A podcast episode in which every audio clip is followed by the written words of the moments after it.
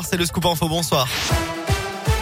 Bonsoir Alexis, bonsoir à tous. À la une de l'actualité, une partie du convoi de la liberté qui avait fait halte hier autour de Paris est en route actuellement pour rejoindre Bruxelles où un grand rassemblement est prévu demain. Environ 200 véhicules ont stationné à Villepinte en banlieue nord de Paris en milieu de matinée avant de reprendre la route. Après la manif non déclarée hier, 81 personnes étaient en garde à vue ce matin, dont Jérôme Rodriguez, une des figures du mouvement des Gilets jaunes et soutien actif des convois anti-pass, qui s'est d'ailleurs déclaré tout à l'heure prisonnier politique. On part dans la région avec un homme blessé par une vache dans la Loire. Ça s'est passé hier soir à la Chamba, non loin de Noir-Étable. Vers 20h, la victime effectuait la traite de ses vaches lorsqu'une d'elles lui a donné un coup de sabot en pleine tête. Âgé de 59 ans, l'homme souffrait d'un traumatisme crânien. Il a dû être héliporté au CHU nord de Saint-Priest en Jarret. Dans la Haute-Loire, cette fois-ci, le corps d'une femme a été repêché dans l'Allier près du pont Lavouchillac. Ce sont des promeneurs qui ont donné l'alerte en début d'après-midi tout à l'heure. En traversant le pont, ils ont aperçu le corps flottant à la surface de l'eau. La victime est une femme âgée de 72 ans selon le progrès. Les résidentes de la maison familiale de la Vouchilac, malgré des tentatives de réanimation, la septuagénaire est décédée. Une enquête est en cours. Après avoir admis pour la première fois avoir volontairement tué Maïlis Nordal, le Landais sera de retour aux assises de l'Isère demain à Grenoble. L'accusé a reconnu vendredi l'intégralité des faits qui lui sont reprochés sans pour autant s'expliquer sur les raisons du meurtre de la petite fille de 8 ans.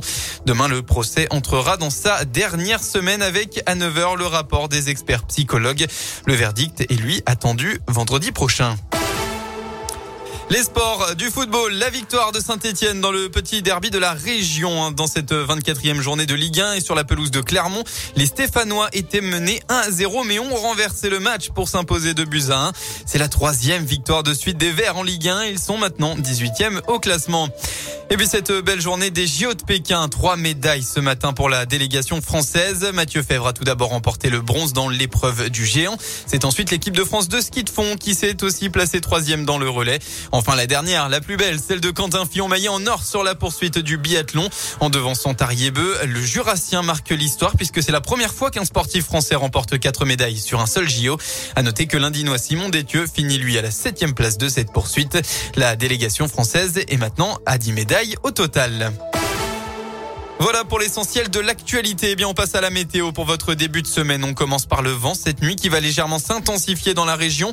On va retrouver des rafales qui atteindront jusqu'à 75, 75 km heure.